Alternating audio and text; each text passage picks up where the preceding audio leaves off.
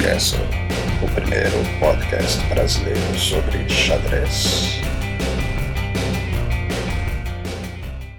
Olá, eu sou Alexandre Sigristi. Hoje é segunda-feira, 17 de novembro de 2014. Este é o Podcast.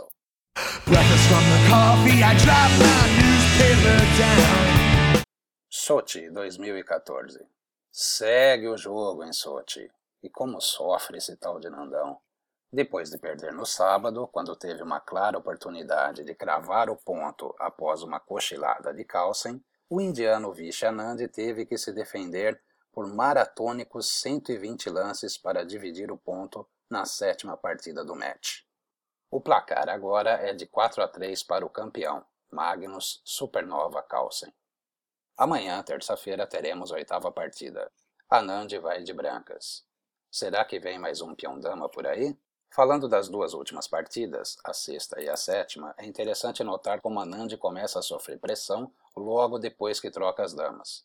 Ok, isso não aconteceu na quinta partida, é verdade. Mas na partida do sábado, a sexta no match, Anand teve a chance de conseguir uma imensa vantagem, provavelmente ganhadora. Mas para isso ele teria que ter visto o cavalo por E5.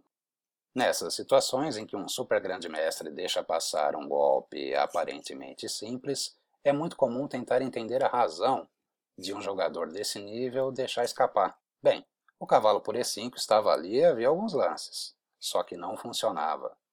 Talvez o indiano tenha analisado essa possibilidade por alguns lances, viu que não iria funcionar e aí colocou no automático, pensando mais ou menos assim: ah, esse cavalo por E5 não vai rolar. Interessante como isso também pode acontecer com eles, os super grandes mestres. Interessante também que quando Carlsen jogou o rei D2, o lance que permitia cavalo E5, e aí Anand não viu e jogou A4, as pessoas começaram a comentar no Twitter que esses lances fazem a gente imaginar se não é erro de transmissão. Claro, como dois super grandes mestres, dois grandes mestres de elite, os dois que disputam o título máximo do xadrez mundial podem deixar escapar um lance como o cavalo E5. É lógico que com o Stockfish rodando embaixo do diagrama fica muito mais fácil. Mas isso me fez lembrar de uma história engraçada envolvendo um conhecido mestre que, ao menos hoje, vai permanecer anônimo. O nosso mestre estava jogando a Olimpíada de Xadrez e seus amigos, alunos e fãs estavam acompanhando a partida ao vivo, online, através da transmissão do site oficial. Eis que numa determinada posição, esse popular maestro pendura a dama. A torcida teve duas reações distintas. Uma parte pensou que era erro de transmissão, e a outra parte julgou ser um sacrifício de dama. E aí começaram a analisar extensamente a posição em busca do arremate. Ops! Falando agora da sétima partida, a de hoje, desta segunda-feira, Nandão apelou e jogou de novo a Berlim. Parece que Nandão ainda não sabe que quem joga Berlim sofre até o fim, e que Berlim só mesmo a cidade, capital da Alemanha, ou o disco do Lou Reed. Magnus, evidentemente, trocou as damas tão rápido quanto pôde, e aí começou a apertar, apertar. Eles seguiram a partida Giri Radjabov do recente Grand Prix da FIDE no Uzbequistão. Foi então que Anand fez uma novidade e lances depois sacrificou uma peça para ficar com rei, torre quatro peões contra rei, torre, cavalo e dois peões. Carlsen seguiu forçando, forçou, forçou, até chegar no final de rei, torre e cavalo contra rei e torre. Como bem lembrou Leôncio Garcia, o jornalista espanhol, Kasparov ganhou um final desses contra Judith Polgar, foi em Dos Hermanas 1996. Era outra posição, claro, mas as mesmas peças, o mesmo final reduzido. Tem o link para essa partida do Caspa nas notas desse episódio, dá uma olhada lá, vale a pena. E, como eu já disse, amanhã teremos a oitava partida, Nandão vai de brancas. Será o fim do sofrimento?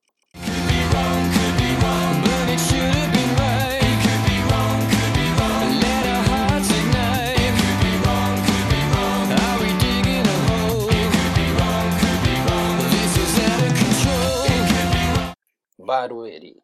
Como eu havia dito no podcast número 10, sábado eu fui até Barueri, no Alphaville Tênis Clube, para acompanhar o Campeonato Paulista Escolar de 2014. Que festa bonita, hein? É um barato ver a criançada querendo invadir a quadra para ver um parceiramento, sentar logo e começar a jogar. A organização foi espetacular. Demorou um pouquinho para começar, é verdade, mas nada demais. E também a gente já está um pouco acostumado a um atrasinho na primeira rodada. Terminou cedo, muito bem para a organização, fizeram um torneio rápido. E uma outra coisa é, como estava friozinho, jogar na quadra não foi um problema. E teve até esfirra grátis para todos os jogadores. Como foram muitas categorias e tivemos muitos ganhadores, muitos premiados, é mais fácil você pegar o link nas notas e ir clicando na sua categoria predileta. Olha lá, tá no site.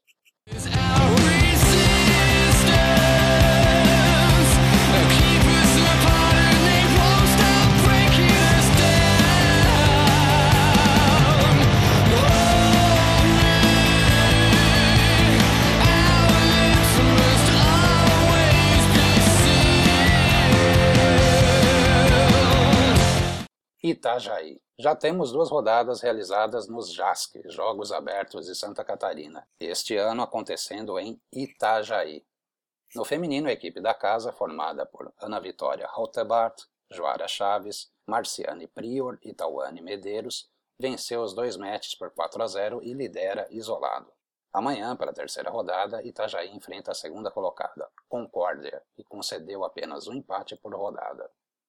No masculino, duas equipes têm 100% e se enfrentam na rodada de amanhã. Joinville, Rodrigo Desconze, Rafael Leitão, Evandro Barbosa e Iago Santiago, contra Itajaí, Roberto Molina, Alexander Fier, Cricor Machitarian e Felipe Mena Barreto. E olhando a tabela, posso ver que já temos, se não surpresas, alguns resultados, digamos, inesperados. Dá uma olhada lá nos links nas notas desse episódio e divirta-se vendo quem faz parte de qual equipe, quem jogou com quem quem perdeu, quem ganhou, essas coisas. Para isso, o Chess Results é simplesmente fantástico. Uma curiosidade sobre os jogos de Santa Catarina. O ritmo de jogo é de 2 horas para 40 lances e mais uma hora nocaute, uma hora para o resto do jogo. Ou então, para relógios digitais que permitem acréscimo, 90 minutos para a partida toda, mas com acréscimo de 1 minuto. 1 minuto por lance. Bacana.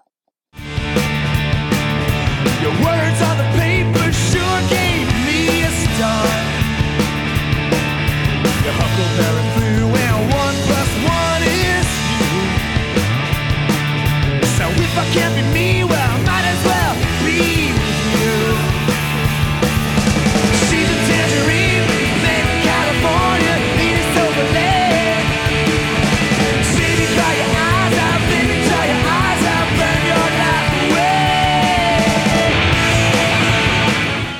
away. Aquele, abraço. abraço.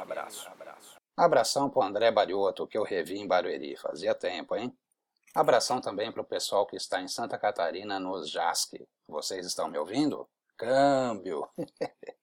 Eu sou Alexandre Sigrist e esse foi o podcast dessa segunda-feira. Se gostou, divulga. Eu agradeço desde já. Até mais.